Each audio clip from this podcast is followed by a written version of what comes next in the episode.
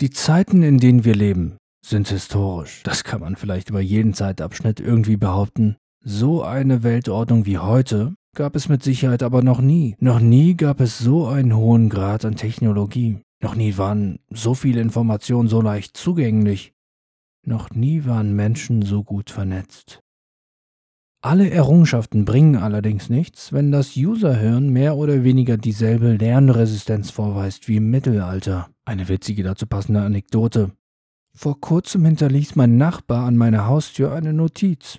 Er echauffierte sich darüber, dass ich die etwa 50 cm hohe Holzgartentür zum Parkplatz offen ließ, als ich mit meinem Auto wegfuhr. Jeder normal denkende Mensch sieht, dass die Tür keinen nennenswerten Diebstahlschutz leisten kann. Mein lieber Nachbar hinterließ seinen Namen nicht auf dem Notizzettel. Natürlich wusste ich trotzdem, wer es war. Ich sehe die Notiz und statte ihm also kurzerhand einen Besuch ab und konfrontiere ihn damit. Er regte sich darüber auf, dass bei offener Gartentür Fremde und Hunde den Parkplatz betreten könnten. Die vier Minuten, die er mit dem Beobachten des Parkplatzes, dem Schreiben der Notiz, dem Gang zu meiner Haustür und dem Aufkleben der Notiz an meine Haustür und dem Gang wieder zurück in seine Wohnung und der anschließenden Konfrontation mit mir verbrachte, diese vier Minuten werden anderweitig mit Sicherheit besser angelegt. Das konnte ich mir allerdings nicht mehr sagen. Inmitten unseres Gesprächs zog er sein rot angelaufenes Gesicht in seinen dunklen Flur zurück und knallte seine Tür zu. Er ahnte wohl nicht, dass ich binnen zehn Minuten wieder zurück war. Vielleicht ist seine schnelle Überreaktion selbst ihm zu blöd gewesen, und er wusste sich nicht mehr weiterzuhelfen. Es war vielleicht keine göttliche Erleuchtung gewesen, dennoch ist mir in dem Moment eine Sache sehr klar geworden. Dieser Nachbar existiert überall in Deutschland und es ist sinnlos, diese Menschen von irgendetwas zu überzeugen. Deswegen kann ich mit den Wünschen nach Umsturz oder anderen Regierungsformen oder dem kompletten Abschaffen eines Staats nichts anfangen. Was bringen die besten Systeme, wenn solche Nachbarn ihre eigenen Ausscheidungen essen? Da helfen die besten Argumente nicht. Das bürgerliche Gesetzbuch gilt seit 1900. Es hat mit der Kaiserzeit der Weimarer Republik, dem Dritten Reich und der Bundesrepublik Deutschland vier verschiedene Regierungsformen durchlebt.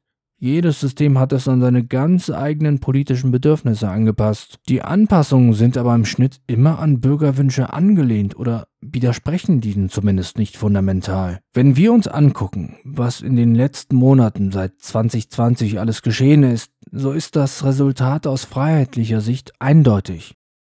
Game over. Egal wie sehr man auf Wissenschaft verweist, es ist nie wissenschaftlich genug. Egal wie rational die Argumentation ist, es ist nie rational genug. Egal wie sachlich die Auseinandersetzung mit der Gegenseite ist, es ist nie sachlich genug.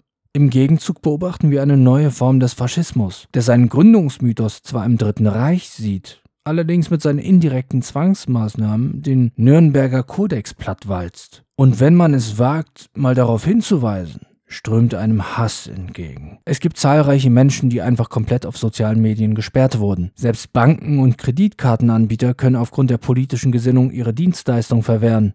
Der 0815-Verweis auf ein Die können machen, was sie wollen, Privatunternehmen, ist hier eher suboptimal. Was soll der Zensierte denn machen? Seine eigene Bank gründen? Wir stellen auch immer mehr fest, dass wichtige historische Ereignisse nie in ihrer Vollkommenheit, sondern in ihrer Angepasstheit an den politischen Status quo betrachtet und bewertet werden. Das passiert seit Jahrzehnten. Schauen wir uns einfach mal einige wichtige Geschehnisse der jüngeren Vergangenheit an.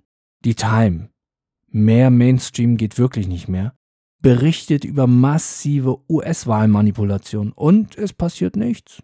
Eine Kanzlerkandidatin fälscht ihren Lebenslauf bezeichnet ihren Mitbewerber abwertend als Bauern. Und das Resultat? Zweistellige Umfrageergebnisse. Nach der Flutkatastrophe lachen hochrangige Politiker gut sichtbar im Hintergrund eines Interviews. Das Ergebnis? Mediale Aufregung. Das ist der deutsche Nachbar. Er ist zahnlos, regt sich über jeden Scheiß auf und tut nichts. Wenn man nichts tut, dann ist es so, als wüsste man von all dem nichts. Der Effekt ist derselbe. Der deutsche Nachbar ist überall. Selbst in der sogenannten alternativen Medienszene. Er regt sich über alles und jeden auf und sobald es um eine konkrete Lösung geht, verschwindet er im Dunkeln. Vorher natürlich schön auf der Empörungswelle reiten und diese monetarisieren. Wenn mich die Medien aufregen, mache ich mein eigenes Medium. Wenn ich mich über den öffentlich-rechtlichen Rundfunk aufrege, leiste ich GEZ-Widerstand. Alles andere ist einfach nur schwach. Kritik ohne zielgerichteten Aktionismus verändert nichts und verschwindet in der Bedeutungslosigkeit. Manchmal frage ich mich, was genau will man hier noch hören, bevor wirklich ein unnachgiebiger Drang zur Veränderung aus einem Menschen ausbricht. Wir rennen mit großen Schritten Richtung soziales Kreditsystem zu. Journalisten und Autoren werden von Plattformen gelöscht. Ein Amtsrichter wird wegen eines angeblichen Falschurteils einer Hausdurchsuchung unterzogen. Ein Mann stirbt nach einer polizeilichen Maßnahme auf einer sogenannten verbotenen Demonstration. Selbst ein Nils Melzer UN-Sonderberichterstatter für Folter kritisiert diese Polizeigewalt. Erst jetzt leuchtet wirklich ein, dass kein Beweis genug Beweis sein kann. Man muss sich hier wirklich vor Augen führen, dass Menschen, die sich vor nicht allzu langer Zeit für gesunde Ernährung und Bio und Nachhaltigkeit und Einklang mit der Natur ausgesprochen haben, jetzt für Plastik vor dem Gesicht und für Pharmakonzerne werben.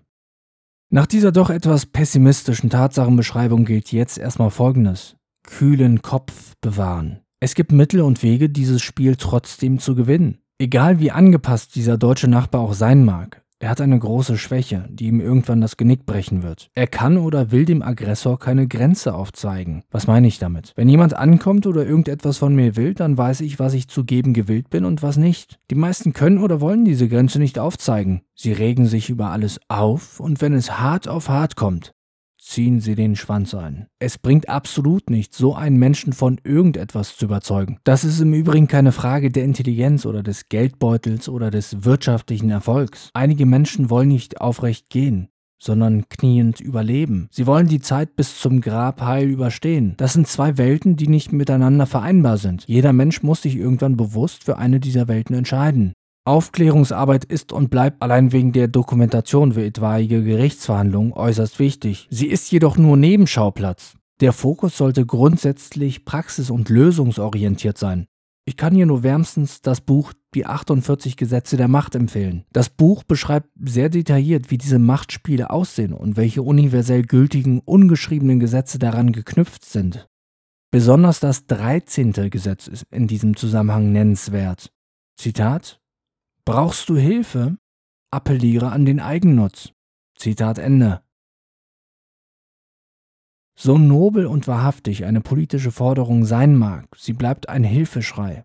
Dieser wird im besten Fall ignoriert im schlimmsten Fall niedergeknüppelt. Die einzige Möglichkeit, dieses Spiel zu gewinnen, ist innerhalb dieses Spiels seine eigenen Spielregeln aufzustellen. Sie werden derjenige werden, zu dem Menschen aufschauen. Sie schaffen ihre eigenen Dienstleistungen und Produkte und Netzwerke. Notfalls entziehen sie sich diesem Unrechtssystem und suchen sich ein für sie fruchtbares System aus. Das wird ein langer Prozess werden, keine Frage. Sie werden allerdings gestärkt aus der Sache hervorgehen während alle anderen vor den Trümmern ihrer Existenz stehen werden. Seien Sie unnachgiebig. Ziehen Sie Ihre ganz persönliche Agenda knallhart durch. Wenn Sie es nicht tun, wird es niemand für Sie tun. Der Witz ist nämlich, dass Sie jetzt erst wirklich merken, was für ein Potenzial in Ihnen steckt. Sie sind der Schachspieler. Sie bewegen Ihre Figuren so, wie Sie es für richtig halten. Irgendwann in vielleicht zehn Jahren werden die Verhältnisse wieder normaler. Dann wird man sich Ihnen zuwenden. Jetzt dürfen Sie die Hilfeschreie ignorieren.